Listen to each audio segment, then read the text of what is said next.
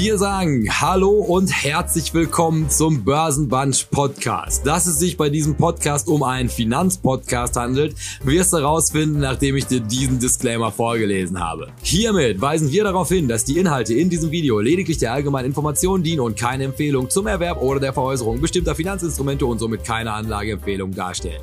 Die Protagonisten, Gäste oder Chat-Teilnehmer können nicht einschätzen, inwiefern die im Video besprochenen Finanzinstrumente ihren Anlagezielen, ihrer Risikobereitschaft und ihrer Verlusttragfähigkeit entsprechen.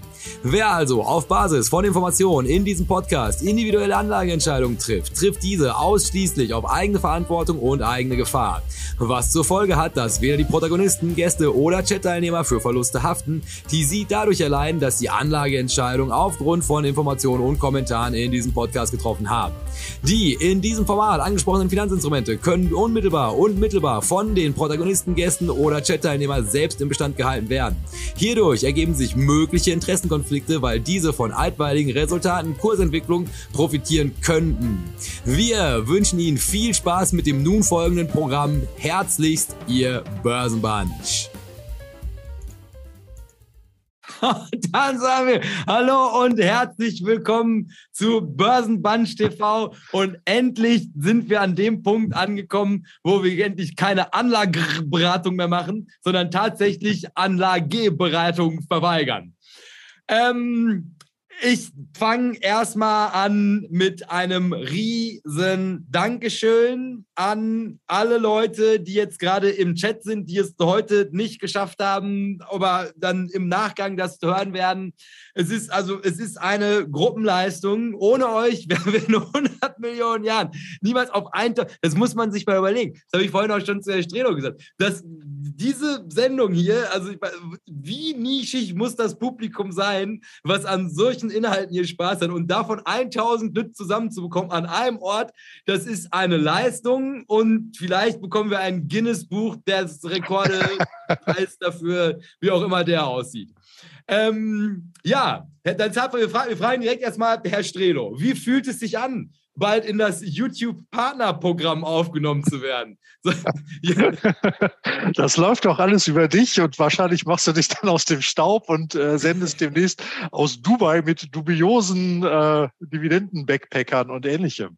Endlich. Ja, das war doch dein, dein Ziel schon immer. Ne? Ja, äh, sensationell. Also das, äh, de, äh, wenn wir aufrufen, passiert ein bisschen was. Wenn unsere Ultras aufrufen, dann passiert richtig was. Und das war ja tatsächlich äh, während des äh, Space vom Börsenhändler, äh, also Börsenstammtisch Düsseldorf, am Sonntagabend wurde über die Tausender-Marke gesprungen. Alle haben geholfen. Herzlichen Dank dafür.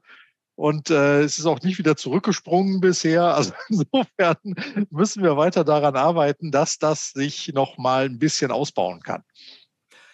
Ja, also, also, weil auch das können wir ja mal, es gibt ja so, so Momente im Leben, übrigens, wir sprechen heute auch über genau so einen Moment, aber da kommen wir nachher zu, wo die Leute sagen, wo warst du als? Wo warst du, als die Zwillingstürme eingestürzt sind? Wo warst du, als der Dow Jones Industrial Index an einem Tag um 500 Punkte gefallen ist? Wo warst du, als ein weiterer Fall, als Kennedy erschossen wurde? Wo warst du, als Angela Merkel und dieser SPD-Politiker Per Steinbrück, ja, ja, ja. die gesagt haben, dein Erspartes ist sicher? Und das war, Herr Stello, wo waren Sie, als Börsenbunch die 1000 Abonnenten vollgemacht hat? Wie, wie, fast jeden Sonntag habe ich den äh, Space vom Börsenhändler gehört, während ich abgewaschen habe in der Küche. ja, vorbildlich. Das ist ja. ein, ein, ein Hausmann, wie er im Buche steht. Wer den Dreck macht, muss ihn auch wegmachen. So ist das hier. ja, auch, auch belastend. Ja, ich bin tatsächlich, ich bin im, im Auto gewesen. Ich war mit, mit der Freundin auf der, auf der Date Night und dann waren wir erst essen, wo ich ganz nervös im Restaurant schon unterm Tisch die ganze Zeit aktualisiert hatte bis sie sich dann erkundigte, was ich denn da die ganze Zeit machen würde, um dann festzustellen, dass es also dass es auf, auf, also so nah an der Sonne flog, was dann dazu führte, dass wir gemeinsam auf dieses Telefon guckten, während es auf dem Tisch lag. Passierte natürlich nicht. Und dann, als wir im Auto gewesen sind, da ist es dann passiert und also ein, ein un unglaublicher Moment in der Geschichte von ökonomischer Bildung in diesem Land. Dann werdet ihr eure Kinder 1000 und 2000 nennen. Das finde ich sehr schön. 1000 und 5000 ist der ah. Bei 5000 bekommen wir ein Geschenk von Willi. Was uns dann zu Punkt 2 auf meiner. Obwohl, was sagt der Chat? Da ist doch bestimmt auch noch gute Laune rund um die Thematik drin. Ja, also Tausender Club äh, wird natürlich hier eingeworfen. Ansonsten hat es sich ja eingebürgert, dass äh, ordentlich äh, Speise aufgefahren wird hier. Und da ist man offensichtlich auch noch in der Küche zugange. Und ja, ich hoffe, ihr könnt euch alle selber auf die Schulter klopfen, dass wir das gemeinsam hier geschafft haben. Ja, was wäre Börsenbunch TV ohne Börsenbunch TV Ultras? So, und dann wäre, also erstmal, nochmal, also komm, erstmal nochmal Gang zurückschalten.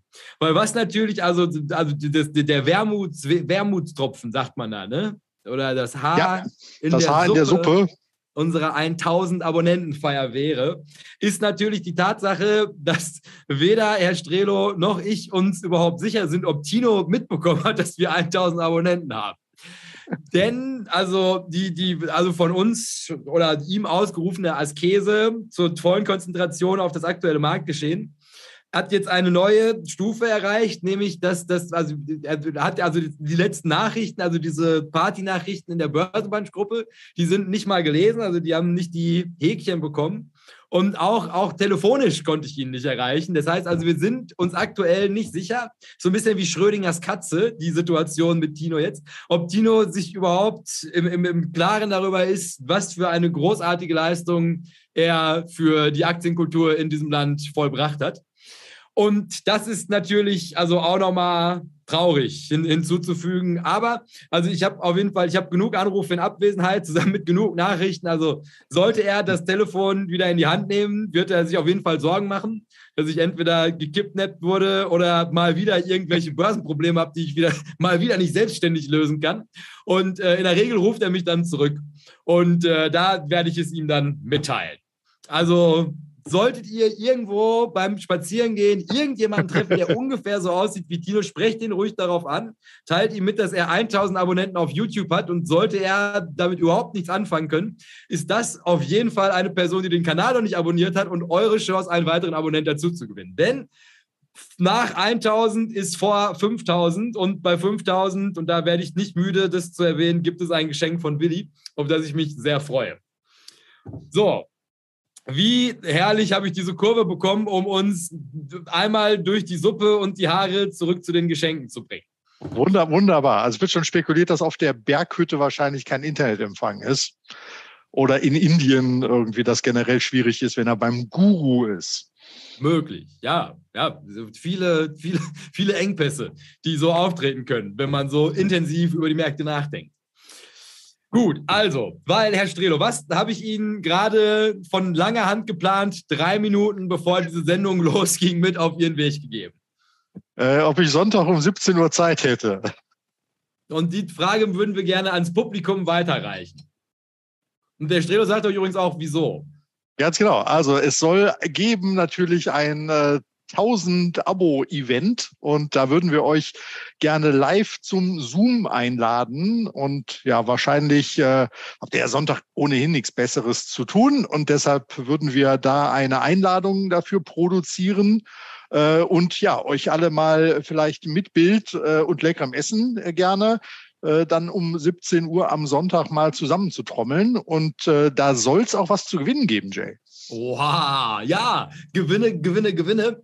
Und ähm, nee, also weil, weil das, also müssen wir mal gucken. Ich weiß jetzt nicht, äh, wie belastbar die Zoom-Lizenz von Herr Strelo ist, aber das kann man ja. 100 kriegen wir hin. 100 kriegen wir hin. Ja gut, jetzt brauchen wir 1000, Herr Strelo. Gut, du gefragt mal die Börse, ob sie das locker macht. Wir wären jetzt Stars. Auf jeden Fall. Also wenn, wenn mehr äh, kommen, dann äh, erweitere ich die Lizenz. Ja, mit, mit, den gewissen Allüren kannst du ja dann mal ins Büro vom Chef dann rein. Hallo, eigentlich müsste ich jetzt Chef sein, denn ich habe 1000 Abonnenten auf YouTube. Ja. Ähm, so, und genau, und da, also machen wir dann wirklich mal, also ich weiß auch gar also die thematische Ausrichtung wird wahrscheinlich Chaos sein, was ja eigentlich auch nah ist an der Börse. Lassen wir uns was einfallen, wie wir das geschickt machen. Aber, und das ist das, worum es gehen wird, nämlich es wird eine Verlosung geben. Und der Strelo hat ja schon in Aussicht gestellt, er macht eine, eine von den gelben Bullenenten locker. Und da sagt ihr jetzt natürlich zu Recht, ach du Scheiße, wie viel besser kann es werden? Es kann besser werden. Es kann, es kann besser werden. Denn in weiser Voraussicht äh, und Überschwang in meinem jugendlichen Leichtsinn habe ich mir die Mühe gemacht und tatsächlich in dieser kleinen Kiste hier äh, etwas, was verlost wird. Und es ist nur eins von drei Dingen, die verlost werden. Auspacken, auspacken. Strehler, der kleine Schlawiner, kann das auch gar nicht abwarten. So, und dann, also man, man öffnet das, also es kommt in so einer schicken Geschenkverpackung, wohlgemerkt, dass der, nicht, dass ihr da den Preis noch seht. Was, wie, wie weltfremd ich einkaufe, wahrscheinlich viel, viel zu viel bezahlt dafür, aber das spielt ja keine Rolle. Und dann haben wir nämlich, so, jetzt muss ich so halten, weil es ist grün. So, also, es wird Ui. Es, äh, äh, es, wird diese Tassen zu gewinnen geben. Also nee, also, äh, also es gibt diese Tasse, das ist, und das ist nur die für den dritten Platz. Also ist, nach oben hat es noch Luft, also was die Tassen angeht. Also wir haben diese Tasse mit, mit dem aktuellen Börsenbunch-Motiv. Also hier seht ihr das, da sitzen wir so auf Geld. Und dann auch hier, also mit diesen ganzen Highlights, die man sonst gar nicht so sieht, wenn man das auf dem Handy anguckt. Da steht noch drauf, äh, was habe ich drauf? Deutschlands beste Finanztalkshow. Und hier auf der anderen Seite wären noch Bulle und Bär, die sich küssen. Und für mehr, für mehr Freundschaft an der Börse. Und dann. Mehr Erotik an der Börse, jawohl. Mehr Erotik an der Börse. Und passend zur Erotik an der Börse, die ist von innen auch noch rot. Und die anderen, aber die bleiben noch als Überraschung. Vielleicht veröffentliche ich die zweite noch, um Werbung zu machen für unser 1000 Abonnenten-Spezial. Ähm, aber eine bleibt, also bis die für den ersten Platz bleibt bis zum Ende eine Überraschung. Und aber wie ihr seht, also das sind ultra kultige Tassen einfach.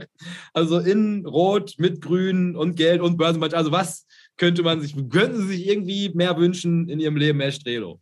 Jay, was muss ich tun, um diese Tasse zu gewinnen? Du musst, ähm, wenn wir, während wir live sind, das ist wichtig. Also du kannst es nicht davor, du kannst es auch nicht danach machen. Während der Live-Sendung, ja, aber was wir nicht unterwegs sind, ja, du kannst ja immer kurz das Telefon, dann musst du nur während diesem Zeitfenster, in dem wir live sind, unter das Video kommentieren. Und zwar ein, ein Ehrenkommentar, den wir erst in der Sendung, am Anfang der nächsten Sendung Bescheid geben werden, äh, verraten werden. Ja, ne? Macht Sinn, alles. Hm, naja, was soll ich dir jetzt kommentieren? Äh Ach so, ach so, am Sonntag meinst du? Genau, das sage ich am Sonntag. Ach so. Ich, ja, ich dachte jetzt. Nee, ach so, ja, das machen wir gleich, was du heute einfach für das Video selbst. Nee, aber dass du nicht so ein alter informatikaffiner junger Herr wie du nicht, dass du irgendwelche Bots programmierst, die das dann da hundertfach drunter kommentieren, um diese Tasse zu gewinnen. Das ist ja. Und dann, und da werden ich und der Strelo uns nochmal Gedanken drüber machen, weiß ich auch überhaupt nicht, wie wir, aber das klären wir dann noch, wie wir überhaupt einen Gewinner küren werden. Da programmiert der Strelo uns vielleicht wirklich einen Algorithmus. Ja, ja. Da kommen wir dann auch bei, bei Zeiten nochmal zu, weil das ist, wäre jetzt auch die nächste Frage, weil wenn diese Tassen jetzt Begeisterung auslösen sollten, Herr Strelo, und Sie erinnern sich ja daran, dass Sie uns seit Jahren schon den Merchandise-Shop versprechen. Jetzt habe ich den Merchandise ja schon besorgt. Das heißt, einer von uns beiden muss mit hoher Wahrscheinlichkeit bald eine Webseite erstellen. Und das läuft ja in der Regel bei der Person, die auch für die Börse diese großartige Website gebaut hat. Ja, ja. Da fällt, da fällt man auf Expertise zurück. Und aber da kümmern wir uns dann, über diese Brücke werden wir schreiten, sobald wir sie erreichen. Okay. Heute stark mit den Analogien. Gut. Haben wir noch irgendwas vergessen? Wir haben ja also den neuen Trailer, der ist ja, also den gibt es übrigens auch noch in einer, in einer Kurzversion. Den kann ich euch auch noch. Ja, der Experience Trailer meinte auch schon, der käme ihm doch recht lang vor. Der, der, der ist enorm lang. der, der, ist eine volle Minute. Und, Ui. Und deshalb, also da gibt es noch den Kurz, den habe ich eigentlich für die Kurzvideos, wir wollen ja auch die Kurzvideos wieder einführen für all die Leute, die aus unerfindlichen Gründen keine zweieinhalb Stunden Zeit haben, sich dieses Format hier anzugucken. Ihr müsst Prioritäten setzen im Leben. So ist es. Aber es gibt dann tatsächlich noch.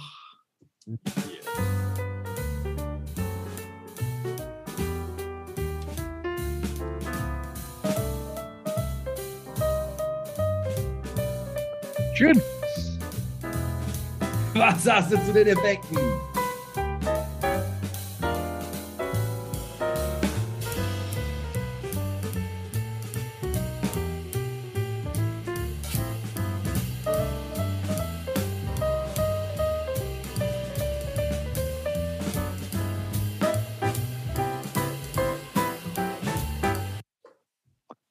Okay, 36 Sekunden.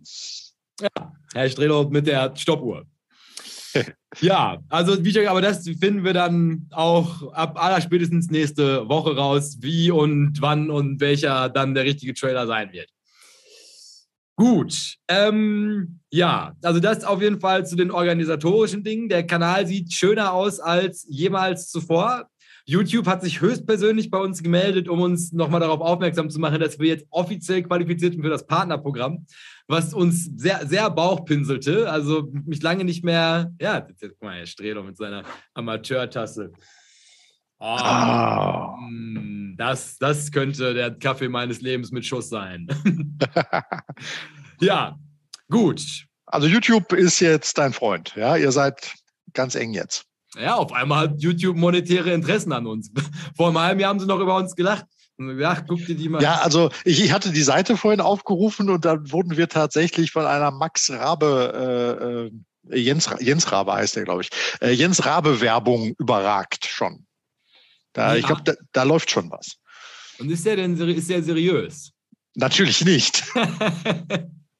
Ja, ja, gut. Das ist, sind die Abstriche, die man machen muss. Aber jetzt, wo ich weiß, dass wir, glaube ich, 1000 Views 4 Euro bekommen, also ich hoffe mal, das ist kumuliert und nicht pro Video, weil sonst bekommen wir nämlich gar nichts dafür, dass Max Rabe euch wahrscheinlich irgendwelche unseriösen Kryptoprodukte vorher noch mit auf euren Weg gibt. Aber das ist ja, glaube ich, das ist ja die, die, also eine, eine, wunderbare Synthese. Also vorher könnt ihr euch das anhören, wie es falsch gemacht wird, um danach schön zweieinhalb Stunden lang ausklingen zu lassen, wie es richtig geht. Und das bekommt man, glaube ich, auf den wenigsten Kanälen. Ich Strelo nicht so optimistisch. Der hat bei Max Rabe gerade schon eingekauft. Jens. Er hat das bald alles nicht mehr nötig, wenn er 400% Rendite macht. Jens Rabe, Max Rabe war der mit dem Palastorchester. Der macht ah, diese, ja, diese 20er Jahre äh, A Cappella-Geschichten da. Ah ja, das, die sind mir alle ein Begriff. Comedian Harmonist. Guter Film. Filmtipp. Filmtipp, gut. Jetzt schreibe ich mir, oder ich habe auch, die haben verpasst. Ich höre mir das nachher im Nachgang an. Gut. Weil dann, nachdem ich jetzt so viel geredet habe, kannst du ja erstmal noch mal alles rund um den Kanal, weil wir hören ja nicht auf. Der, wir, wir, hören ja nicht auf, genau. Wir hören ja bei 1000 nicht auf. Never stops oder always grinding oder irgendwie so. Das ist das Hashtag der Woche. Always grinding. Ne, oder Hustle Never Stop. Könnt ihr euch aussuchen. Okay. Ne, never Stop. Okay. Never Stop ist dann der, der Hashtag der Woche für den Ehrenkommentar unter diesem Video.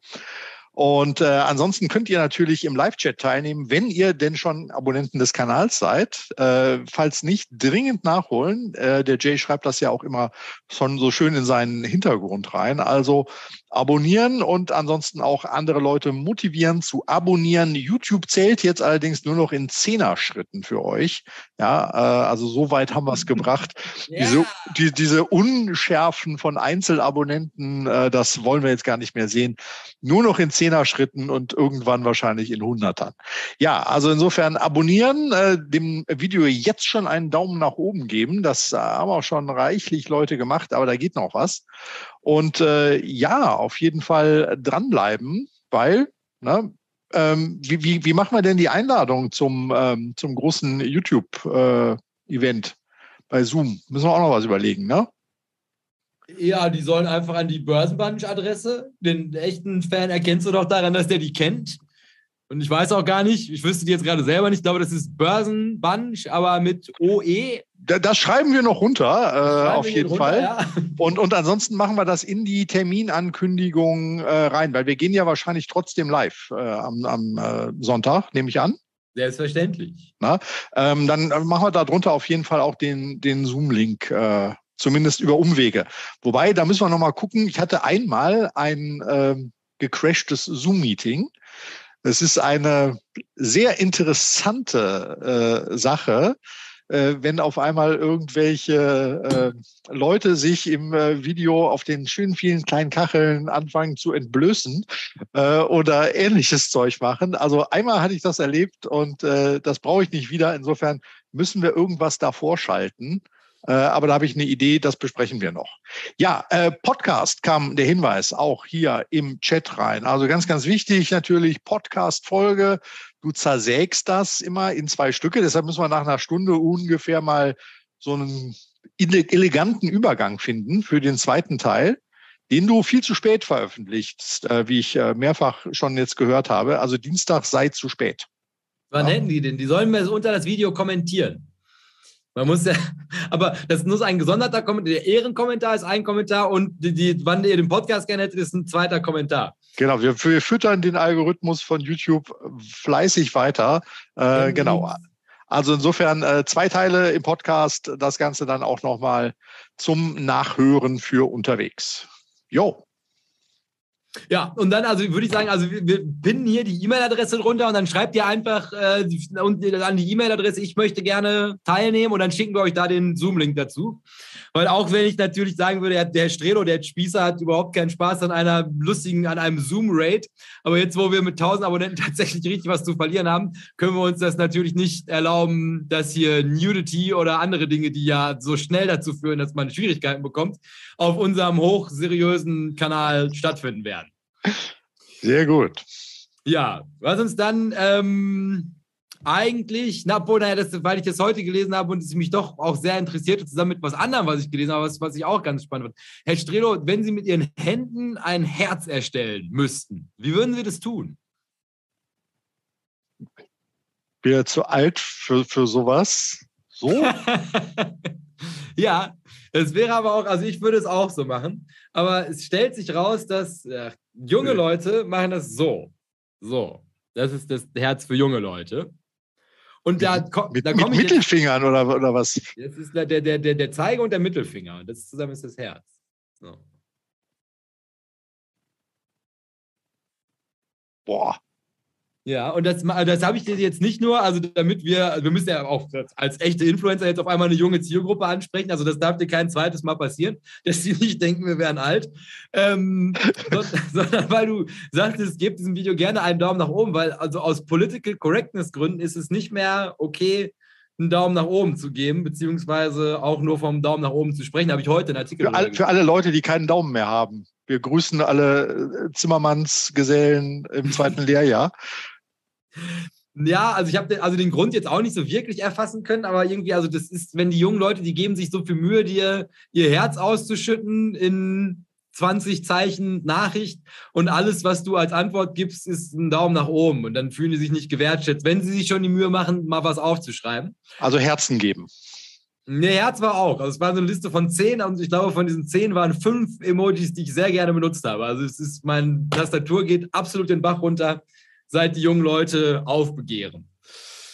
Ja, also gebt diesem Video gerne. Wir nehmen alles. Gerne, also der ist weg, Applaus ist weg, Daumen nach oben ist weg. Also die jungen Leute wollen einfach nicht gelobt werden für ihre. Da ist der, der Holger doch die ganze Zeit mit seinem Mittelfinger schon vorne gewesen, oder? Kann sein, der war da nicht dabei. Ja. Ja, so, also das auf jeden Fall zu dem, also was für mich jetzt Spannendes passiert ist in der letzten Woche. Was mich dann natürlich direkt rüber zur Frage bringt, was hast du denn Spannendes erlebt in den letzten genau sieben Tagen? Mittwoch oh, auf Mittwoch. Mittwoch auf Mittwoch.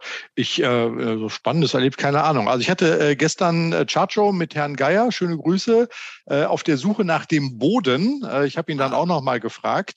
Äh, dann ließ er sich irgendwie dazu aus, dass er irgendwo, ich glaube, Fernsehen sogar, äh, hat irgendjemand etwas von einem Dreifachboden im DAX gefaselt, äh, was er dann allerdings auseinandernahm, weil das sei im Leben kein Dreifachboden und die Symmetrie würde nicht stimmen und ähnliches. Also der DAX robbte sich so gerade an seine auf äh, seine Abwärtstrendlinie wieder ran, liegt immer noch unter der Abwärtstrendlinie. Also nach Boden und äh, Erholung und so weiter sieht das alles bei weitem noch nicht aus. Also so viel zur Frage, von letzter Woche, ob der Boden denn erreicht sei. Na, also da nichts. Ja, danach war ich noch, noch ein Bier trinken äh, beim äh, Finplace. Du warst ja nicht da. Ja, was hatte ich denn? Ach so, ja, ich hatte, hatte Finanzbildung in Recklinghausen. Ja, auch wieder, ja, spät, späte Runde. Ja, aber der Peloton Store ist noch da. Das ist, äh, liegt auf meinem Weg darüber. Äh, er war allerdings komplett äh, dunkel.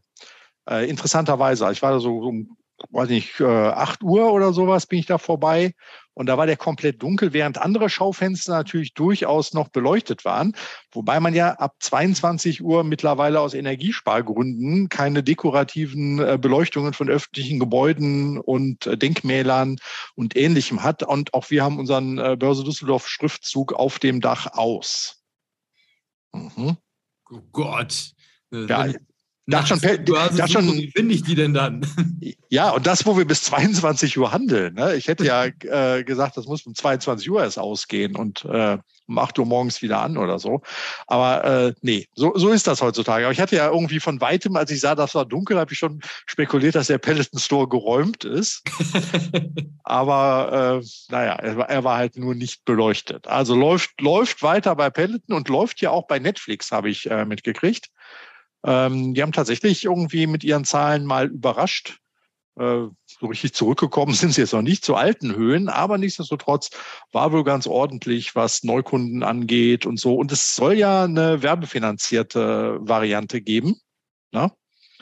Ich hatte in der, in der letzten Ferienwohnung hatte ich Netflix. Dann konnte ich endlich äh, King of Songs gucken. Ah, ja. Ja. Habe ich auch geschafft, war, war lustig. Ja. Ja, ne, also war auf jeden Fall besser als was, wir haben so noch so eine zweite Doku über Wirecard produziert, aber die war. Ah, langweilig wahrscheinlich, ja. Ja, da besser gemacht. Düsseldorfer Milieu immer schön. schön herrlich, rein. herrlich. Und Karneval war auch dabei, ja. Ja, ja, ja sind wir. Äh, ja, nee, also das mit Netflix habe ich wohl auch, also wahrgenommen, also jetzt, also es scheint ja, also irgendwie, also ja viele, die jetzt überraschen. Also jetzt die befürchtete Earnings Compression scheint ja doch nicht so hart reinzuhämmern, wie man jetzt gedacht hätte. Also die Leute haben noch Geld und das ist ja erstmal ein gutes Zeichen. Und deshalb will man doch erstmal meinen, dass wir zumindest jetzt also für Q4 nochmal mit einem blauen Auge davon kommen. Und das hat der Markt ja auch tatsächlich, glaube ich, mindestens mal zwei Tage. Heute will ich mich noch nicht zu sehr aus dem Fenster lehnen, aber auch unter Beweis gestellt, etwas, was sich vielleicht zu einer richtigen Bärenmarkt-Rallye nachdem du mir ja letztes Mal irgendwie für vier Stunden steigende Kurse schon eine andrehen wolltest, wo ich mir aber nichts von kaufen kann, Herr Strelo. ähm, das, also könnte ich mir gut, also ich meine, ja, wahrscheinlich Herr Geier recht mit dem generellen Abwärtstrend des Ganzen, weil also auch Lage wird ja eigentlich eher schlechter. Also wenn du hörst, wer sich da jetzt zu was für Allianzen zusammenrottet dann ja also auch unsere guten Freunde aus dem Nahen Osten auf einmal mit scharfer Kritik an unserer Lebensweise. Also eher äh, äh, also ungünstigeres Sentiment, um zu sagen, es fühlt sich nach einer Wende an. Aber ähm, da möchte ich heute wirklich, also tatsächlich kein Wort drüber verlieren, außer die ganzen Worte, die ich jetzt gerade drüber verliert habe, weil heute ist ja eigentlich eine gute Folge. Weil, also mal ganz abgesehen davon, dass wir heute die Party haben, wir haben Netflix, die positiv überrascht haben, zusammen mit allerlei anderen Unternehmen, die positiv überrascht haben. Wir haben steigende Märkte und ein Thema, was auf jeden Fall aufgrund seiner historischen Ausrichtung grundsätzlich erstmal keine Sorgen für die Zukunft macht. Außer, ja, also das wird natürlich mit so einem, das ist für dich die Aufgabe heute, dass du halt auch grundsätzlich immer, wo du Parallelen siehst zu heute. Das okay. musst du natürlich dann auch immer sofort reinrufen, wenn es soweit ist. Weil dann, also hat, hättest du denn abgesehen von Netflix noch irgendwas, was dir jetzt aufgefallen ist? Ich habe ich hab gest, gestern noch irgendwie was gelesen über äh, Meta. Ne? Also hier Mark Zuckerbergs feuchter Metaversumstraum. Ne? Ja, ähm, das habe ich, hab ich, auch von Poldi, den grüßen wir auch. Und Experience Trader und vor allem Willi möchte ich heute auch gerne grüßen, der ein Paulaner Spezi gekauft hat. In Anlehnung an dieses junge Mädchen da von TikTok. Das finden wir stark. Ja, ich, ich weiß mal nicht, ob wir dann das Gleiche gelesen haben, weil äh, das hatte ich gestern Abend äh, in der S-Bahn zurückgelesen. Und zwar ähm, äh, ist jetzt genau ein Jahr wohl her, im September äh, letzten Jahres, wo diese Umfirmierung, äh, Facebook wird zu Meta und Metaverse ist das Ding und man investiert und investiert und investiert auf jeden Fall. Ähm, seitdem irgendwie, äh, also Börsenwert ist von einer Billion Dollar auf 360 Milliarden runter. Passiert. Pa passiert und jetzt wieder die Faszination von großen Zahlen ähm, entspricht einem täglichen Verlust von 1,7 Milliarden Dollar. Every day. Ich weiß jetzt gar nicht, ob es auf, Handelstage oder auf äh, richtige Tage gerechnet. Ich habe keine Ahnung, aber ich habe gedacht, wow, das ist mal richtig viel Geld. Also wer mal versucht hat, 1,7 Milliarden auszugeben an einem Tag, ist gar nicht so einfach. Weil der Peloton Store geschlossen ist. Ja, da muss er doch die Aktie kaufen. Ne? Nee, also das habe ich also auch tatsächlich, also. also okay, okay. Gut. gesehen, aber war jetzt, also, das, ich meine, es ist schön, das nochmal so in den Zahlen, also dann auch, auch, also wirklich in dieser der herrlichen Zahlenreihe auch aufgezeigt zu bekommen. Aber es ist ja, also, wenn man sich den, den Kursverlauf auch anguckt und dann, also, weil das ist ja, obwohl es ja eine mehr als kontroverse Aktie und vor allem auch jetzt mit unserem Second Level Thinking wirklich was ist, also wo man ja. also schon clever darüber nachdenken könnte, die an die immer noch ganz populär durch die sozialen Medien getragen wird. Also das ist ja die eine, wo, und das ist ja jetzt auch was, das, was diese ganze Earnings-Geschichte, aber das haben wir heute keine Zeit für, dann so spannend machen wird, weil die werden ja auf jeden Fall da, also massiv, also ein, sehr gutes Beispiel dafür sein, was es halt damit auf sich hat, wenn halt irgendwann deine Umsätze zusammen mit deinem Börsenwert schrumpft und ähm, was die ganzen Leute dann halt mit ihrem KGV anstellen, wenn halt beide Zahlen nicht mehr stimmen. Also das können wir uns ja dann auch nochmal als Paradebeispiel für läuft nicht gut anschauen. Ja, genau. Und der Markt ist nicht mehr unter den Top 20 äh, der Milliardärsliste von Forbes. Ne? Also. Aber was hast du auch noch von deiner realen Welt? Hier, so wie ich im Metaverse möchtest du sein. Das ist, wo du wirklich ja, einen Unterschied machen kannst. Mit Beinen dann auch demnächst, ja. Die hat er doch schon. Das habe ich, hab ich noch gesehen. Ja, ja, Be Beine kommen jetzt. Ja, ja, ja für, für, die anderen auch. Genau. da bin ich gespannt. Auf jeden Fall gibt es heute noch Tesla-Zahlen. Da wird es sicherlich auch noch mal einen ganz guten äh, Bass drum geben. Ne? Aber das möchte ich übrigens nochmal bei Meta mit dazu gesagt haben. Also daran, da, das ist halt was, worauf man halt auch bei sich selbst gutachten kann. Also wie steht es um die Zukunft eines Unternehmens? Ist, das hat überhaupt keinen Hype mehr. Also ich sehe eine Schlagzeile, im Metaverse von Mark Zuckerberg gibt es jetzt auch Beine. Und das interessiert mich ungefähr genauso viel wie im Kiosk von Erna gibt es jetzt auch Dauerlutscher. Und wenn du halt, und das kommt ja auch noch mit dazu, also ich glaube, die, die Zahlen waren, er hat 40.000 Leute, die halt gerade in seiner milliardenschweren Metaverse-Plattform sich aufhalten. Davon angeblich eine, eine ganze Menge Bots und äh, wohl auch sehr viele Leute, die sich dann nicht unbedingt mit einer Etikette drin verhalten. Also es klingt erstmal nicht wie ein Ort, der einschlägt wie eine Bombe. Und ich glaube, das ist natürlich was, also wenn du da den Turnaround nicht schaffst, weil wenn da keine Leute drin sind, wird natürlich, also das geht ja immer weiter nach hinten, bis du das überhaupt monetarisieren kannst. Ja, ja, das, das muss sich ja selber irgendwie befeuern und, und sich selber hypen. Und da ist im Moment wohl fallende Nutzungsdauer und fallende Userzahlen, äh, also was so Daily User angeht und sowas, das sind ja die harten Sachen im Social Media Bereich. Äh, da, da sieht das alles nicht gut aus, ne, weil es wird beklagt, wo ist der echte Mehrwert? Ne? Wo ist es das, was es nur da gibt und was ich sonst äh, nicht bekommen kann? Und naja, Beine, da sind die Leute noch nicht so weit. Beine, genau, schlanke Beine. ja, da guck, da hast du es noch. Schlanke Beine ist nämlich das Zauberwort. Nee, aber was, was ich eben noch einmal schnell reinzwicken wollte, bevor es dann aber auch wirklich losgeht, liebes Publikum, ist, was sagst du denn dazu, dass Kanye West Parler kaufen möchte? Wer, wer möchte wen kaufen? Herz? Ja, Bo Boomer-Herz. Du, du, du kennst auch Kanye West, oder nicht? Kanye West, yeah. Will kaufen was? Will Parler. Das ist so eine rechtsradikale Free Speech Plattform. Okay, ja. Ähm. Das war doch auch so eine große Schlagzeile.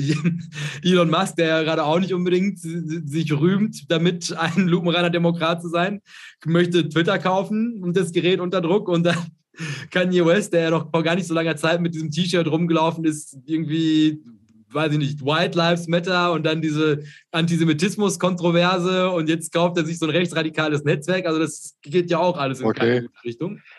Ja, ich habe nur äh, gelesen, dass Jack Dorsey ähm, einen eigenen dezentralen ähm, Dienst äh, an den Start bringen will. So, ein, so ein dezentrales äh, Twitter. Äh, Blue Sky. Aber das klingt ja gut. Dann haben wir doch, weil Jack Dorsey ist mir immer noch sympathisch.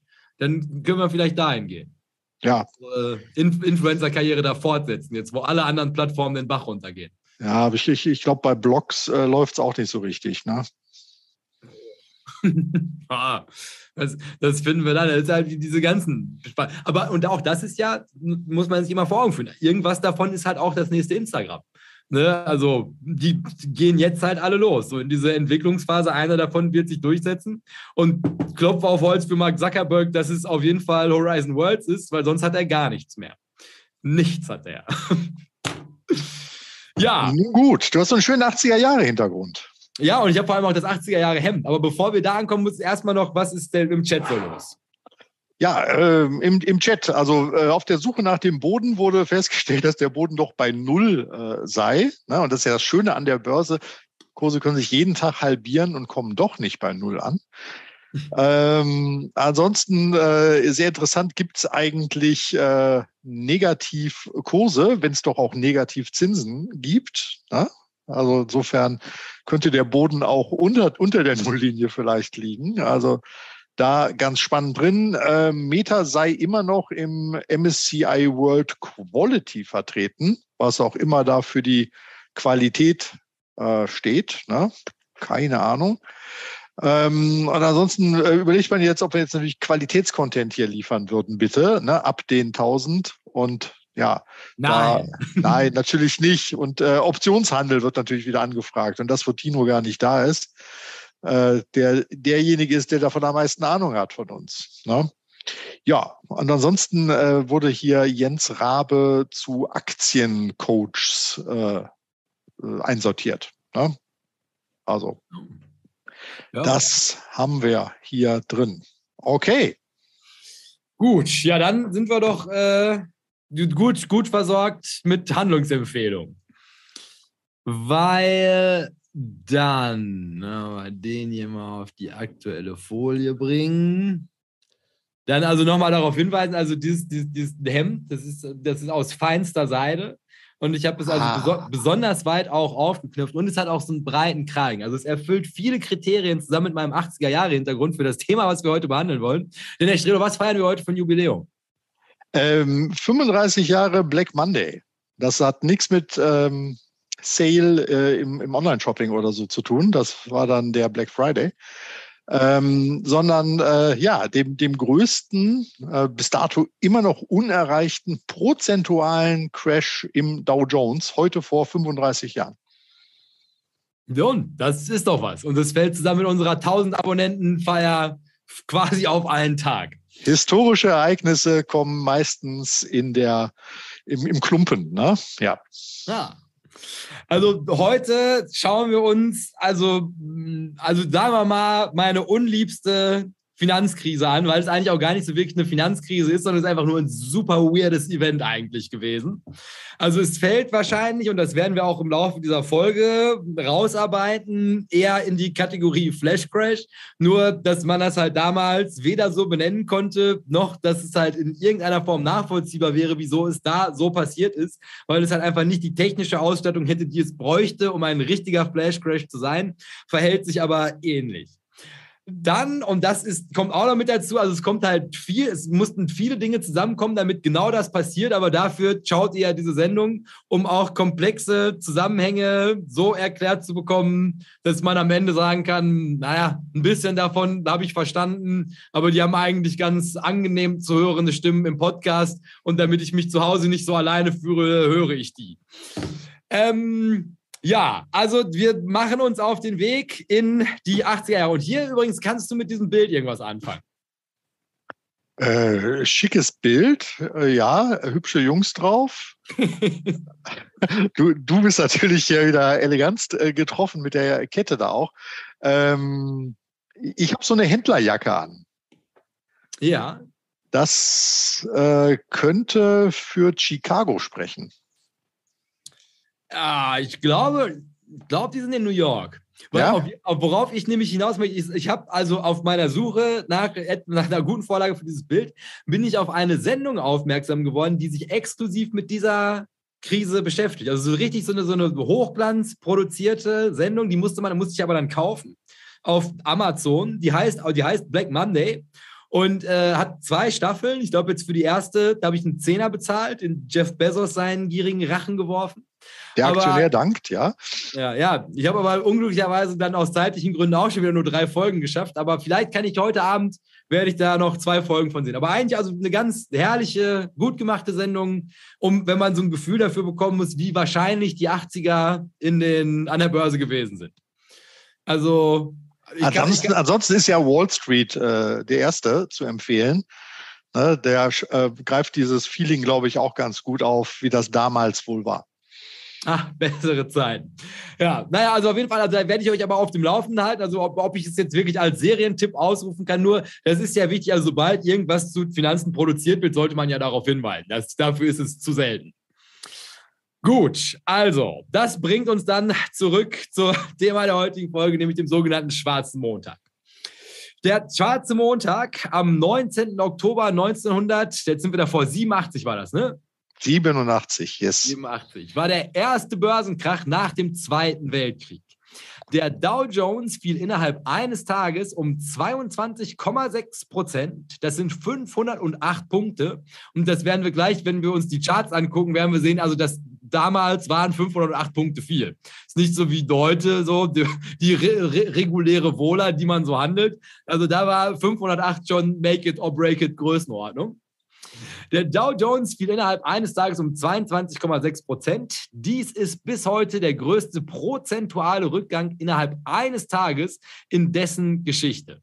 Bis Ende Oktober fielen die Börsenkurse in Australien um 41,8 Prozent, in Kanada um 22,5 Prozent, in Hongkong um 45,8 Prozent und in Großbritannien um 26,4 Prozent.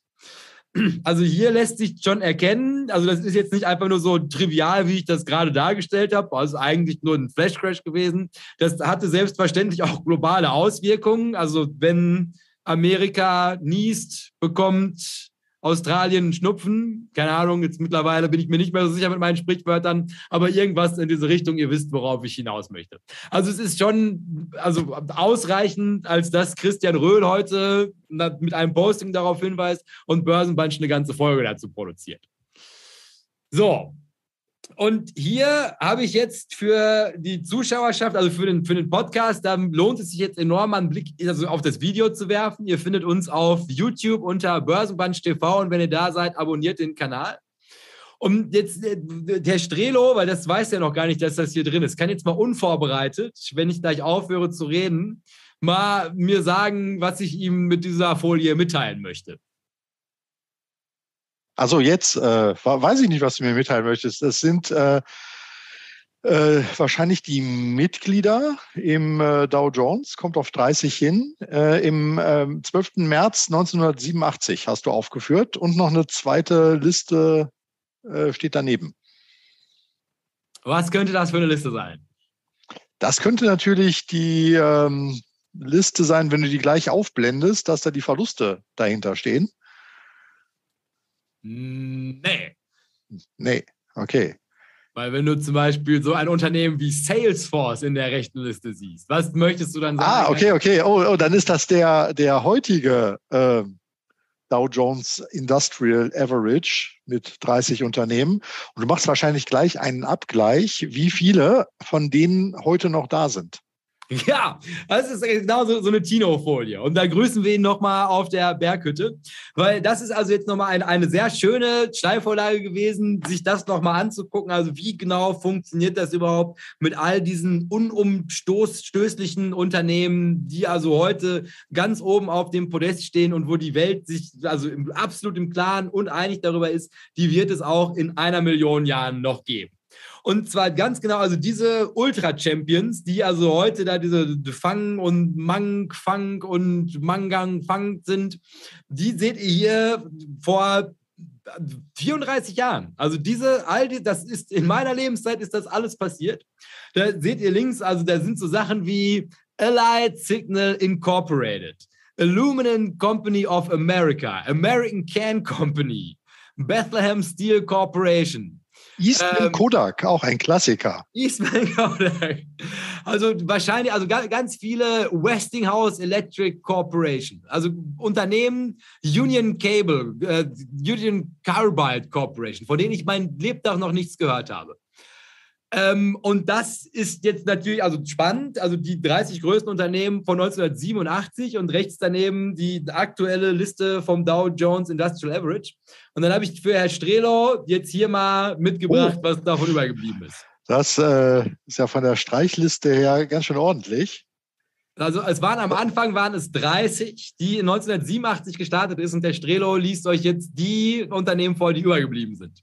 Übrig geblieben sind äh, Procter Gamble, die International Business Machine Corporation, besser bekannt als IBM, Boeing, Chevron, McDonald's, Coca-Cola, Merck und Co. Ja, und das war's auch schon, ne? Und American Express ist auch noch dabei. Ah, da oben habe ich, hab ich übersehen. American Express, die gibt es tatsächlich immer noch. Jo. Ja, also acht. Acht haben überlebt. Das heißt, 22 Unternehmen haben das Zeitliche gesegnet. Nicht, nicht, dass die insolvent gegangen wären. Also ein paar auch sind tatsächlich insolvent gegangen, aber die sind einfach verschwunden in der Bedeutungslosigkeit. Und das ist die erste wertvolle Lektion, die wir euch heute hier mit auf euren Weg geben möchten.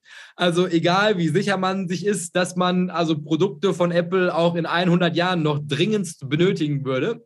Das hat bestimmt auch irgendjemand über die American Can Company gesagt vor 35 Jahren und ärgert sich jetzt bitter über die American Can Company Bags, die er in seinem Portfolio liegen hat, mit wahrscheinlich über 99 Prozent Verlusten. Das ist eine Aufgabe für den Chat. Ich habe überhaupt keine Ahnung, was aus der American Can Company geworden ist. Das könnt ihr ja vielleicht parallel dazu mal überprüfen, ob es das noch gibt. Und nicht, dass das irgendwie umbenannt wurde und halt irgendwie der, der, der Spag-Mantel von Amazon gewesen ist und ich sehe gleich aus wie ein Dummkopf. Drück, drück mir die Daumen, Herr Strelo. Jo. So, und dann habe ich dir hier nochmal ähm, auch, auch dafür so, so, so ein paar Fakten rund um Indizes, wo wir schon dabei sind. Und zwar, dass man mal so ein Gefühl dafür bekommt. Also, wie dramatisch ist es überhaupt, wenn so ein Index 20 Prozent an einem Tag fällt? Und da habe ich dir jetzt mal die zehn besten und die zehn schlechtesten Tage im Dow Jones Industrial Average mitgebracht. Und da, ist es mit Abstand, äh, war der 19. Oktober 87 der schlechteste. Mit 22,61 Prozent im Minus. Ja, der nächste Katastrophentag, der ist äh, leider noch gar nicht so lange her. Äh, das war der 16. März 2020 da kurz nachdem einer Fledermaus ein Kopf abgebissen wurde, waren es dann äh, auch beeindruckende und damals beängstigende minus 12,93 Prozent. Ja, und danach kommt der 28. Oktober 1929 und da erinnere ich mich doch sehr gut, dass das wahrscheinlich ein Freitag war ähm, der dann auch die Farbe Schwarz bekam. Da waren es minus 12,82 Prozent. Interessanterweise einen Tag später nochmal minus 11,73 Prozent. Also da ging es an zwei Tagen so richtig runter. Ich habe das übrigens aber auch mal nachgeguckt. Äh, unser 35-Jahres-Rückblick hier heute. Ähm, innerhalb bis zum 19. Oktober 87, innerhalb eines Monats ging es um 36 Prozent runter. Also das, was überall gerne steht, dieser Crash kam aus dem Nichts und war unvorhersehbar. Ich glaube, man hat keinen Auslöser wirklich eindeutig. Aber nichtsdestotrotz, äh, vom 19. August bis zum 19. Oktober 87 waren es minus 36 Prozent im Dow Jones. Also war jetzt auch keine ganz rosige Zeit, dass da auf einmal ein Gewitter ähm, äh, mit Blitz und äh, Katzen und Hunde regnen lassen äh, und Hagel und sonstigen kam. Äh, das war aber nicht, nicht weniger dramatisch. Aber man sieht halt irgendwie an diesem äh, Zeitsprüngen von fast äh, ja, 100 Jahren, äh, dass da einiges los war. Ansonsten hast du noch mal hier 1899, 1895, also deutlich über 100 Jahre her. Das sind so acht Prozenter gewesen. Aber im Wesentlichen ist festzuhalten, das kommt wirklich nicht so oft vor. Und äh, wenn es jetzt 2020 war und dann 33 Jahre vorher war es das letzte Mal und davor war es äh, 48 Jahre vorher das letzte Mal. Also das ist so ein Ereignis.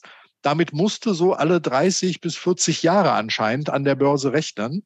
Äh, dass, oh es dich, dass es dich so richtig zerlegt. Und jetzt ist die spannende Frage, haben wir es schon hinter uns?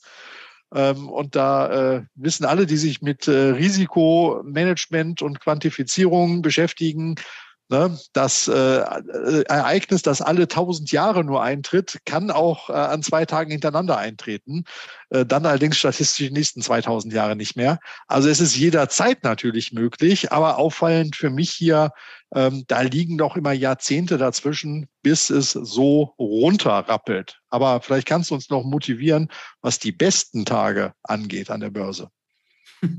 Also erstmal, um es noch einmal plastisch darzustellen, möchte ich alle Leute, die hier zuschauen, weil das ist noch in guter Erinnerung, darauf hinweisen. Erinnert ihr euch noch am 16. März, da hätte Dirk Müller fast live im Fernsehen geweint, weil er die 13 Prozent so schlecht weggesteckt hat. Ich behaupte, wäre Dirk Müller am 19. Oktober im Fernsehen gewesen, wäre er wahrscheinlich kollabiert. Da hätte er, glaube ich, direkt auf dem Parkett in Frankfurt einen Schlaganfall bekommen. Das ist 22 Prozent Verlust an einem Tag. Also das kann man sich überhaupt nicht vorstellen. Das ist eine astronomische Größenordnung. Aber, und da, hat der Herr Strelo recht, muss man natürlich dazu sagen, also es geht in beide Richtungen, wenn auch nach unten einem Anschein nach ein bisschen schneller als nach oben. Also beziehungsweise die Geschwindigkeit ist die gleiche, ist jeweils immer ein Tag, aber ein bisschen rabiater runter. Denn der beste Tag, den der Dow Jones hingelegt hat, das war der 15. März 1933, also dann so ein bisschen Aufschwung, nachdem da ausverkauft gewesen ist an der Börse und der Amerikaner der von Sicherheitspersonal aus dem Walmart rausgehalten werden musste. Da schaffte der Dow Jones immerhin eine Veränderung von 15 Prozent plus an einem Tag. Dann hätte ich noch den 6. Oktober 1931 mit 14,87 Prozent und den 30. Oktober 1929 mit 12,34 Prozent. Und dann auch rund um diese Corona-Bewegung, nämlich der 24. März 2022, da hätten wir hier immer einen, immerhin noch einen mit 11,37 Prozent. Und dann darf ich deinen Augen auf Platz 8 dieser besten Tage Rangliste äh, lenken. Das war dann nämlich der 21. Oktober 1987, also zwei Tage nach dem schlechtesten Tag mit minus 22,6 Prozent, ging es am 21. Oktober 1987 um 10,2 Prozent nach oben. Und das zeigt natürlich, dass die schlechtesten Tage, da, die, da sie dann die Basis für prozentuale Sprünge nach oben, nach äh, unten korrigiert haben, also dann ist es natürlich auch leicht, da wieder rauszukommen. Und so haben wir das jetzt hier äh, im März 2020 äh, auch gehabt. Und das ist natürlich wirklich für sehr spekulative Naturen immer eine Idee. Es fühlt sich natürlich in dem Moment überhaupt gar nicht so an. Das Leiden von Dirk Müller ist jetzt irgendwie an mir vorbeigegangen. Ähm, aber man weiß ja, wie man sich fühlt, wenn äh, es im Depot so richtig runtergeht. Und äh, äh, ja, das kann man gerne in Monatsgehältern dann mal ausrechnen, äh, was da gerade an äh, jahrelanger Lebensarbeitsleistung äh, plötzlich weg ist auf der Zahl.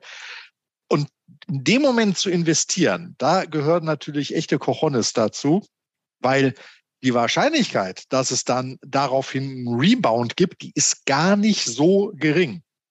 Ob das dann mittelfristig dann auch wieder hält, ist eine ganz andere Geschichte. Aber wer nach so einem Crash sehr mutig ist und investiert, kann auch mit einem entsprechenden Kurssprung nach oben wieder belohnt werden.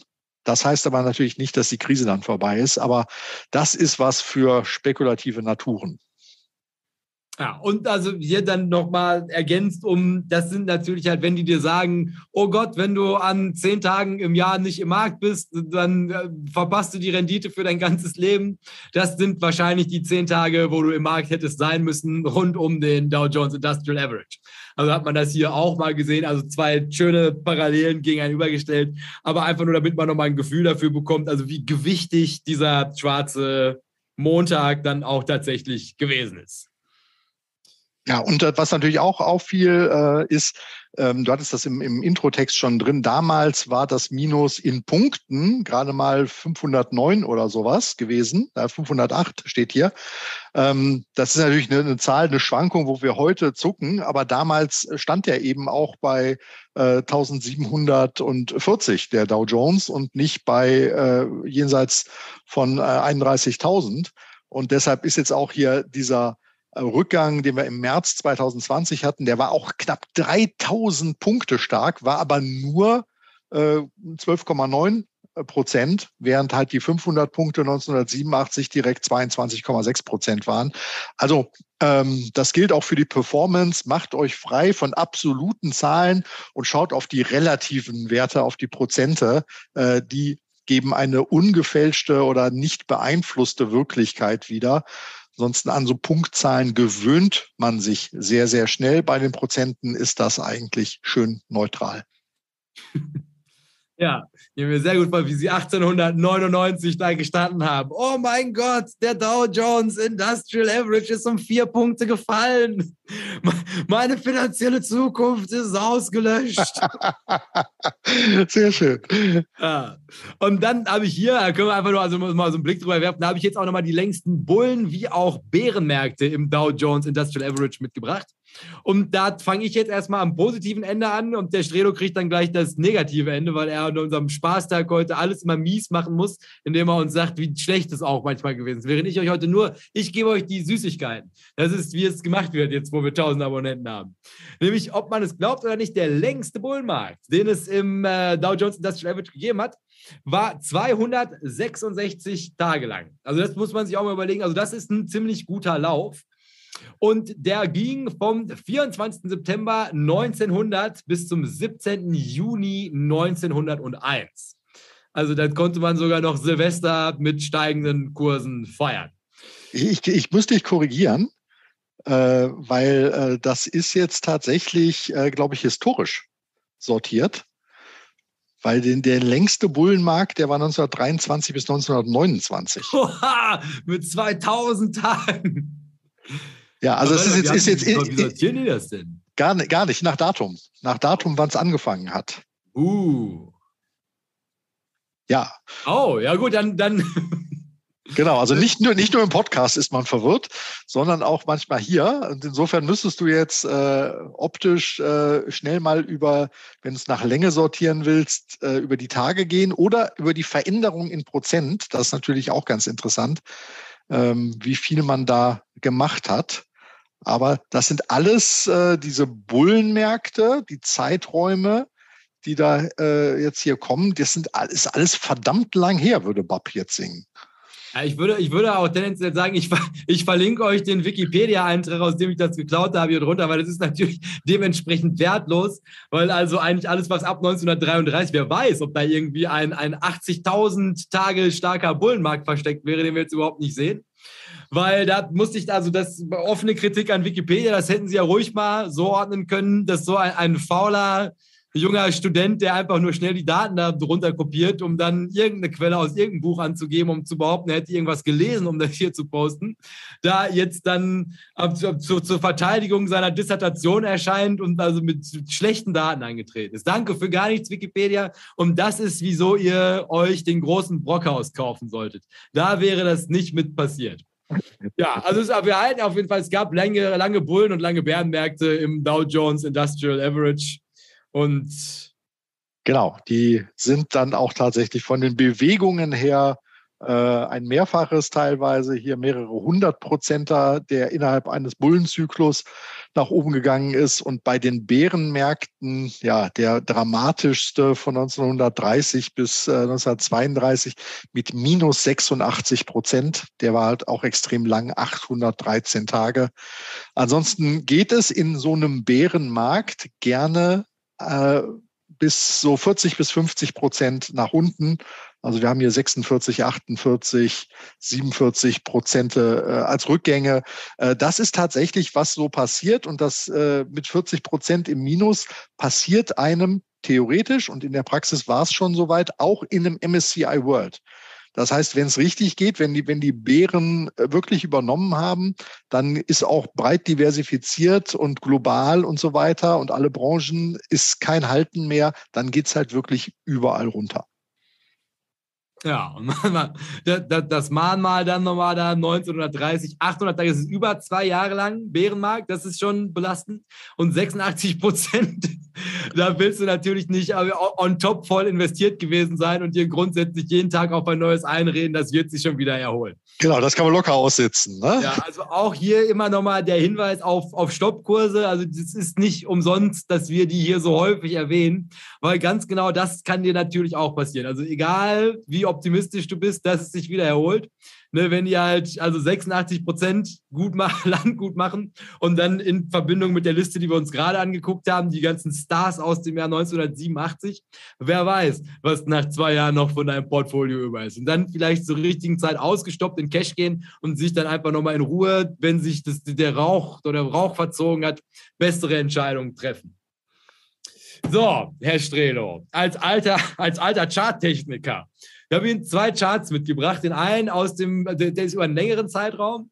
Der ist vom Januar bis Dezember 1929, also gerade der angesprochene Bärenmarkt.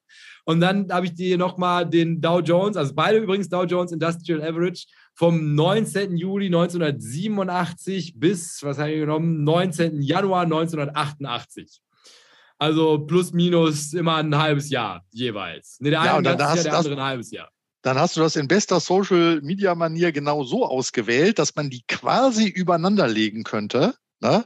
Also es ist wirklich auffallend identischer ja, Chartverlauf mit äh, ziemlichem äh, Absturz und danach leichte Seitwärtsbewegung mit wilden Zuckungen. Dass es einmal ein ganzes Jahr ist und einmal nur sechs Monate, das wird ja gerne bei solchen Chartvergleichen, wo man auf historische Muster zurückgreifen will, verschwiegen. Da hat der Matthias Schmidt mal ein schönes Video auch zugemacht. Ähm, aber optisch äh, ist es natürlich trotzdem eindrucksvoll, dass quasi ja die Anatomie eines Crashs ähnlich zu sein scheint. 1929 hier zu 1987 äh, nach einem ja, Zackeln auf hohem Niveau, was wir als normal vielleicht noch ansehen würden. Ähm, dann ging es einmal runter, dann kommt das sogenannte Pullback, wie der Charttechniker sagt, und dann kommt der richtige Absturz. Ja, also das oh ist Gott! das ist zu analysieren halt, welche Indikatoren drehen in welchem Zeitpunkt und dann kommt der Absturz und na ja, Stoppkurse, du hattest es schon angesprochen gehabt, wenn man sich äh, an zurückliegenden markanten Zonen, äh, Widerstands- oder Unterstützungszonen orientiert, dann hat man im Nachhinein auf jeden Fall immer eine sehr gute Idee, äh, bei welcher Marke man besser rausgeht aus dem Markt.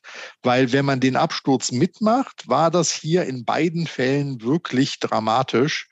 Ähm, da ging es halt, wie gesagt, im äh, 87er Crash, da hatten wir da im August noch 2700 Punkte gesehen und dann ging es halt auf 1700 Punkte runter. Und das ist eben 36 Prozent ordentlicher Satz nach unten. Und dass das halt an einem Tag 22 Prozent ist, naja, okay, äh, da ist dann wirklich alles verloren. Viele andere Crashs kommen so scheibchenweise, Salami-Crash liebevoll genannt.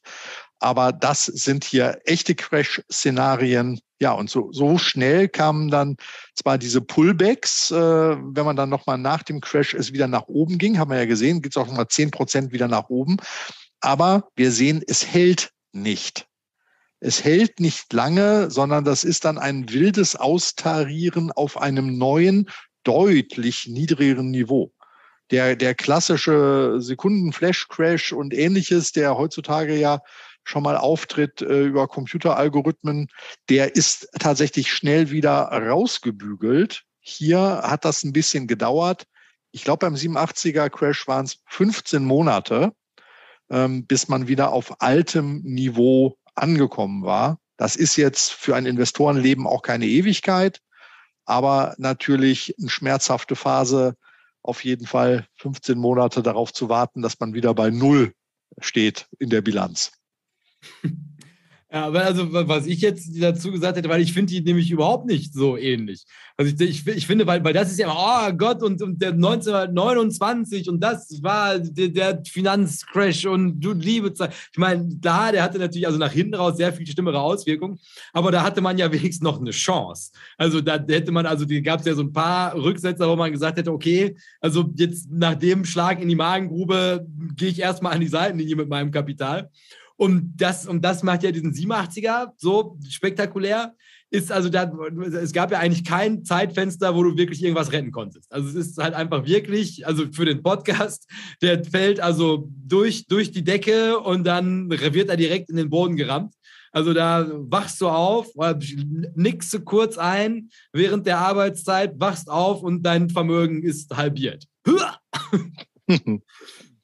Ja, ja. Das, das, stimmt. Also da hast du noch ein paar äh, Zuckungen mehr in dem 1929er Chart. Da muss man aber sagen, da musstest du irgendwie deine Börsenorder schon irgendwie der nächsten Postkutsche mitgeben, damit die nach New York getragen wurde. Ne? Also was Technologie angeht und wie sich Nachrichten verbreiten, ist 1929 mit 1987 trotz Erfindung des Telefon und des äh, Telegrafenmasten wahrscheinlich auch nicht ganz zu vergleichen. Ich denke, das könnte daran liegen, aber das ist wilde Spekulation. Aber das können wir hier ja frei äußern. Also ich als Generation Smartphone, Herr Strelo, würde sagen, ich sehe überhaupt keinen Unterschied zwischen der Technologie im Jahr 1929 und der Technologie im Jahr 1987. Und äh, das bringt uns dann eigentlich auch schon wunderbar in den Einstieg, dass wir jetzt natürlich erstmal historisch durchgehen werden. Wie kann sowas überhaupt passieren? Und stellt das jetzt für unser besonders junges Publikum für den Podcast. Ich mache das, das Herz, was junge Leute machen, halte ich gerade in die Kamera. Herr Strelo ist ganz verwirrt, weil er gerne sein Boomer-Herz noch machen würde. Aber so ist die Sendung nicht. Hippe Influencer. Wie alte Leute. Ja, nein, also hier, und das wird ein ganz entscheidender Faktor sein, wird Technologie oder das, was man damals als Technologie kannte, eine große Rolle spielen, wie das damals so passiert ist, dass man im Jahr 1987 also so einen gravierenden Schlag hinnehmen musste, was ja, die, die Aktienmärkte dieser Welt angeht. So, und also jetzt gehen wir erstmal der Frage nach, wie genau kam es überhaupt zu diesem Crash? Also jetzt wissen wir schon, der ist dramatisch gewesen, der ist also in, in den Geschichtsbüchern einzuordnen als wirklich ein einzigartiger Crash. Also es hat noch nie eine so große Marktbewegung im Dow Jones Industrial Average gegeben, seit das Ding besteht. Und da haben wir ja gerade gesehen, das geht runter bis ins 18. Jahrhundert. Vielleicht nee, 19. Jahrhundert muss man dann sagen, das lerne ich aber auch nie, wie man Jahrhunderte richtig anspricht. So, also dieser historische Crash in den 80er Jahren, der geht erstmal damit los, dass also in den 80ern, das war ja wirklich eine sehr, sehr gute Zeit. Es war Ronald Reagan, das war also Margaret Thatcher, das war also Neoliberalismus, also wirklich Peakzeit, wo eigentlich alles, was nicht bei drei auf den Bäumen gewesen ist, wurde privatisiert. Jeder hatte unendlich viel Geld. Alles wurde aus Plastik hergestellt. Wir waren in der Disco. Es muss eine gute Zeit gewesen sein. Unglücklicherweise war ich ein Jahr alt, als das alles über die Bühne ging. Das war meine Jugend, ja. Herr Strelo, Herr Strelo hat das. Hast du eine schöne Anekdote aus den 80ern? Die Zeit nehmen wir uns noch, obwohl wir eigentlich gar keine Zeit haben. Also du hast ja hier so ein äh, Acadie, äh, ja, so ein Spieletempel, glaube ich, aus den, aus den USA oder sowas als schöne Grafik im Hintergrund genommen gehabt. Ähm, da kann ich mich tatsächlich noch dran erinnern, das war ja das Größte für uns. Wir haben mehr oder weniger am Dorf groß geworden und Krefeld war die nächstgrößere Stadt. Die hatten auch ein Kino. Und das Kino war nicht nur spannend wegen solcher Filme wie Die unendliche Geschichte oder irgendwelche oh. Bud Spencer-Klopper, äh, sondern weil es im Kino tatsächlich Automatenspiele gab. Und jetzt nicht irgendwelche Glücksspiele, sondern äh, à la Pac-Man und Space Invaders, wo man also tatsächlich an so einem ja, Röhrenmonitor in einem Holzkasten verbaut und einem vandalismussicheren Joystick-ähnlichen Steuerungsgerät irgendwie gamen konnte. Und das fanden wir sensationell, dass es das dort in diesem Provinzkino halt gab weil äh, das kannte man sonst tatsächlich nur aus anderen Filmen. Man fühlte sich also wie äh, quasi Michael J. Fox in Zurück in die Zukunft selber. Und äh, das erinnert mich jetzt äh, sehr an die 80er, dass das das Highlight des Kinobesuchs war. Plus, dass man natürlich mit der Kinokarte danach zu McDonald's gehen konnte. Und für die Kinokarte gab es eine kleine Pommes. Oha. Ja. ja da, aber da merkt ihr, also damals die Leute hatten das Geld locker sitzen. Also wenn McDonald's es sich erlauben kann, dir für eine Kinokarte eine kleine Portion Pommes zu geben, wo du ja heute also schon für den Hamburger ohne irgendwas schon eine Niere bezahlen musst bei der aktuellen Inflation, ist es also, es waren bessere Zeiten. Und, und das ist auch das, was wir meinen, wenn wir halt sagen, also das, das Umfeld muss stimmen, um Geld anzulegen, ist also hier befinden wir uns wirklich in einem Umfeld, wo alles stimmt. Also deine größte Sorge auf dieser Welt ist es, ob sie dir noch ein kleines Tütchen Ketchup zu deiner Gratis-Pommes für für, für deine Spielkarte aus dem Kino noch mitgeben. So, und das, will, will, jetzt, jetzt muss ich den noch bringen, äh, unnützes Wissen. Ne? Ähm, warum äh, musst du für Ketchup und Mayo bezahlen und für Senf nicht? Das weiß ich nicht. Weil Senf ein Gewürz ist. Das, das verstehe ich nicht. Ja, Senf ist ein Gewürz und für Gewürze musst du nicht extra zahlen in einem Restaurant, während Mayonnaise und Ketchup eine Soße ist und für eine Soße musst du extra zahlen. Das ist in einem lebensmittelrechtlichen Gesetz äh, soweit geregelt. Ja, sicher durch, durch die Hochinflationsphase mit der Strelo. Ja, the more you know. Guck mal, das werde ich auf jeden Fall das nächste Mal. Alles, was ich mit Senf essen kann, werde ich ab hier mit Senf essen. Es ja, ja, was gedacht. Aber auf jeden Fall, also das macht sich dann natürlich auch, wir sind ja immerhin noch eine, eine Börsensendung, auch wenn es jetzt natürlich schwer nach Schminktipps aussieht, jetzt wo wir 1000 Follower haben. Ähm, war natürlich, also auch gerade diese 80er Jahre, das war eine enorm gute Zeit für den Kapitalmarkt. Und für den, für den äh, Podcast, also das, ich, ich habe wieder einen Chart, deshalb Herr Strelo erläutert euch, was ihr auf diesem Chart seht, als Charttechniker. Jo, das geht von äh, 82 bis 87, also bis, bis zum damaligen Peak. Und äh, da war das 1982 noch schmale 776 Punkte hier im Dow Jones. Und ja, die stiegen das kam aus so einer Seitwärtsbewegung, die stiegen dann bis 83 ganz ordentlich an, dann kam wieder so eine kleine Seitwärtsbewegung bis 85, dann machte das einen schönen Sprung.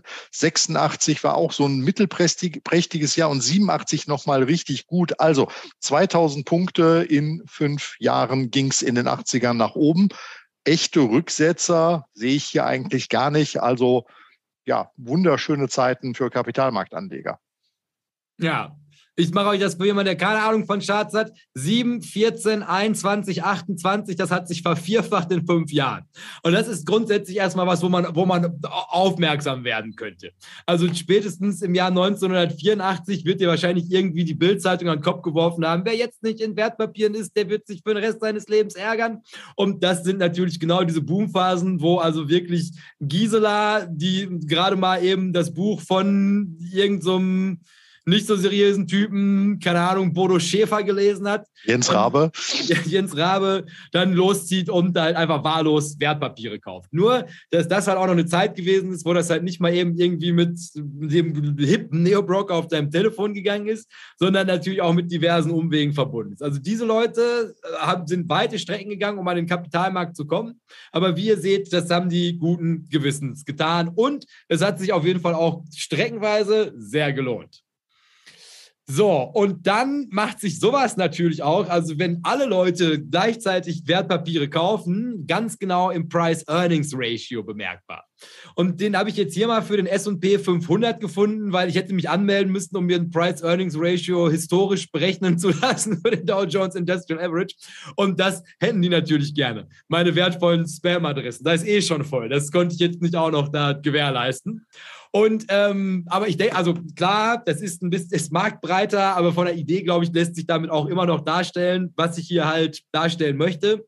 Ist also, wir starten, wie gerade auch im Jahr 1982 mit einem PE-Ratio von 8.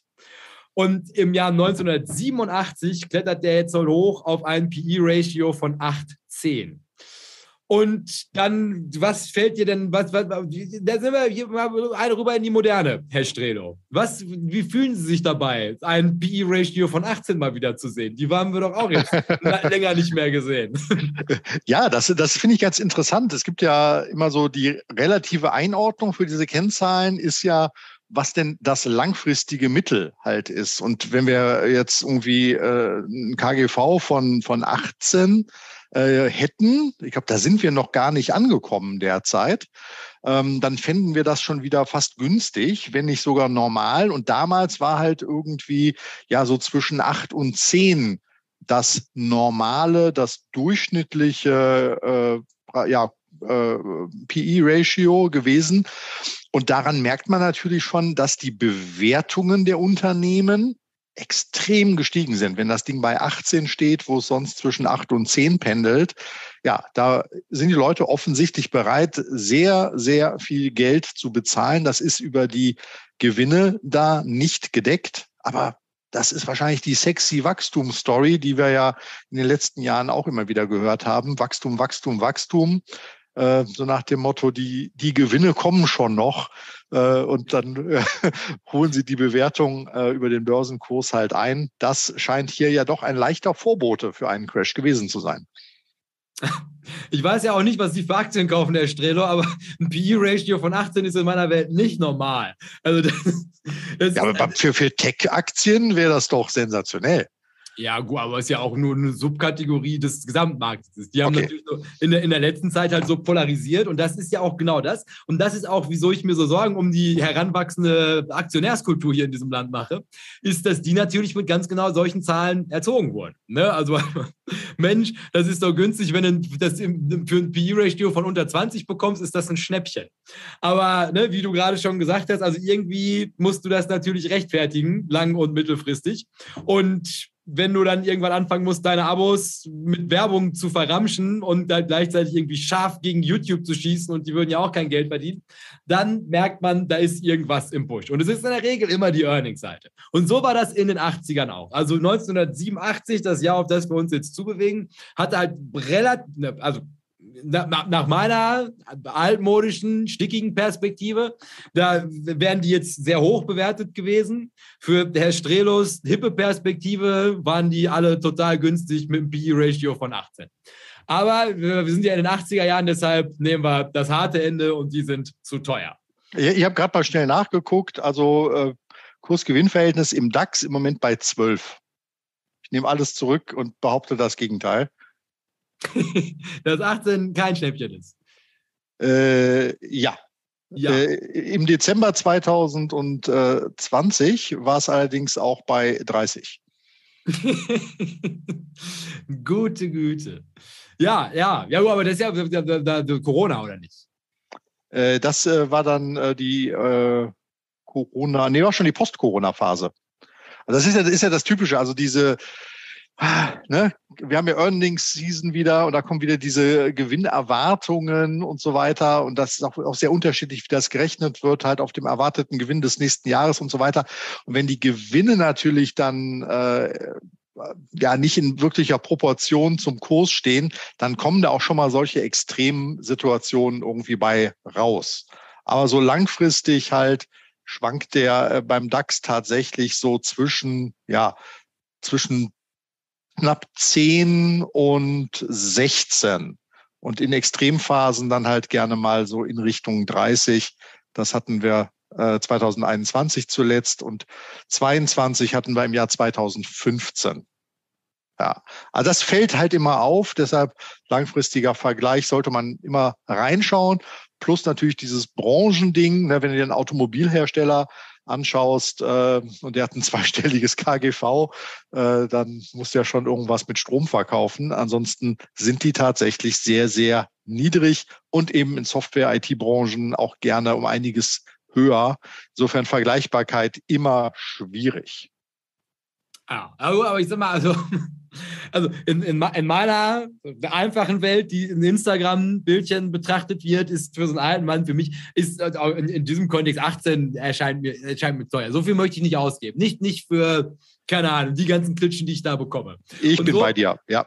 Wäre das in den 80ern tatsächlich auch gewesen. Und ähm, jetzt kommt aber noch was dazu, was also, also Spezielles in den 80ern. Und das ist also so, so ein kleiner Blick nach hinten. Da wäre der Buchtipp übrigens Den of Thieves heißt das. Und das erzählt die Geschichte von einer wunderbaren Investmentbank, die sich Drexel Burnham Lambert nennt und dem Hauptprotagonisten dieser lustigen geschichtlichen, diesem Rückblick in bessere Zeiten, Michael Mirken, der mittlerweile übrigens einen großartigen YouTube-Kanal hat. So, und zwar, also was Spezielles an den 80er Jahren ist, da gab es etwas, das nannte sich Leveraged Buyouts. Und ich mach mal hier, da sind wir die ganze Zeit hier drin, das erkläre ich mal eben so. Also Leveraged Buyout ist eigentlich eine ganz, ganz pfiffige Idee gewesen seinerzeit. Das nämlich also diese Leute, die nennt, nennt man im Nachgang, nennt man die Corporate Raiders. Und da wäre der Filmtipp zu Bavarians at the Gate die haben halt festgestellt, also das da in Amerika der 80er Jahre sind halt diese Ultrakonglomerate entstanden. Also es waren halt, die haben immer nur zugekauft, die Unternehmen, und dann hat es halt quasi also einen Tastenhersteller und der hatte eine Zigarettensparte, da war eine Automobilsparte mit drin, die hatten eine eigene Bank und, und, und, und, und. Und das war alles unter dem Dach von einem Unternehmen gefangen. Und was diesen Corporate Raider dann aufgefallen ist, ist, dass da sehr profitable Sparten drunter sind, aber halt auch nicht so profitable Sparten. Und dass es wahrscheinlich clever wäre, wenn man dieses Unternehmen zerschlagen würde. Jetzt gab es natürlich für das Unternehmen selbst relativ wenig, also Bedarf, sich zu bewegen. Also die Leute, die das geführt haben, die waren sehr gut bezahlt und es ging eigentlich auch allen Leuten gut und da ging es jetzt nicht darum, besonders viel Geld zu verdienen. Hat es ja alles. Im Ernst war, sie den Privatjet vom Unternehmen bezahlen lassen. So, und was der Corporate Raider jetzt gemacht hat, ist, der ist halt losgezogen, also hat erstmal zusammen mit einer seriösen Investmentbank wie Drexel Burnham Lambert oder Salomon Brothers Übrigens immer ein gutes, immer ein gutes Zeichen, wenn das Banken sind, von denen du heute nicht mehr weißt, dass die überhaupt existiert haben. Das spricht immer für die Bank. Auf jeden Fall, die haben diesen Corporate Tradern und vor allem auch sich selbst Kredite zur Verfügung gestellt, mit denen die dann halt in der Lage gewesen sind, einen Großteil der Aktien an dem Unternehmen zu kaufen um dann die Mehrheit in den Stimmrechten in diesem Unternehmen zu übernehmen. Sobald sie die Kontrolle über das Unternehmen hatten, haben sie, und das sind diese Leveraged Buyouts, Anleihen rausgegeben, sogenannte Junk Bonds, damit Kapital auf, aufgenommen, mit dem sie dann das komplette Unternehmen von den Anlegern zurückgekauft haben. Also sie haben es halt taking private genommen und dann, sobald sie es halt komplett private hatten, haben sie es ausgeschlachtet. Die guten Sparten haben sie halt so richtig viel Kohle gemacht. Übrigens sich bei dem ganzen Prozess dazwischen ordentlich die Taschen voll gemacht. Also jeder Prozess, wo Geld geflossen ist, da hat Ivan Boski, aber sind ihm die Taschen geplatzt. Und ähm, dann, und also das, also wo man dann, war alles nicht kriminell, muss man immer dazu sagen, aber natürlich dann ist es halt auch also Situationen gab, also wo die ganzen Diamanten verkauft wurden für eine ganze Menge Kohle und die Junk Bonds, die ja auch irgendwie nochmal zurückgezahlt wurden, lustigerweise genau in der Sparte aufgenommen wurden, die da halt am Ende als hässliches Entlein übergeblieben ist. Konnten Sie mir soweit folgen, Herr Strelo, was ein Leverage Buyout ist? Ja, total spannend. Leverage Buyout ähm, wird auch heutzutage gerne gemacht. Und äh, ich glaube, das ist jetzt der Zeitpunkt, danke für den Tipp, Vanessa, dass äh, der Podcast vielleicht im zweiten Teil weitergeht. Wie wäre es mit einer Überleitung, Jay? Kacke, ja, die, hätte ich, die hätten wir vorher gebrauchen können, bevor wir jetzt hier die Geschichte gestartet hätten. Aber Vanessa, Vanessa hat es auch vor fünf Minuten geschrieben, äh, ist also mit der Dramaturgie des Lebens offensichtlich bestens vertraut. Ja, dann, nee, also sehr, sehr geehrtes Podcast-Publikum. Ich hoffe, Sie haben diesen Teaser auf die nächste Folge genossen, denn in der nächsten Folge geht es dann weiter mit Eigenarten der 80er Jahre und wie diese Leverage Buyouts zusammen mit dieser enorm hohen Unternehmensbewertung in den 80er Jahren in die Katastrophe führte.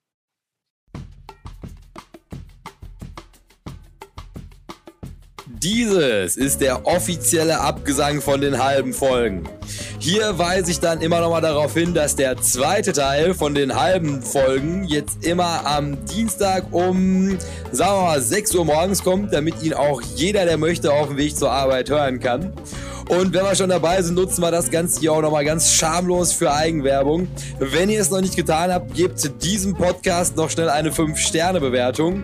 Und solltet ihr das noch nicht getan haben, geht auf jeden Fall bei YouTube vorbei, sucht euch da nochmal Börsenbunch TV raus und abonniert den Kanal.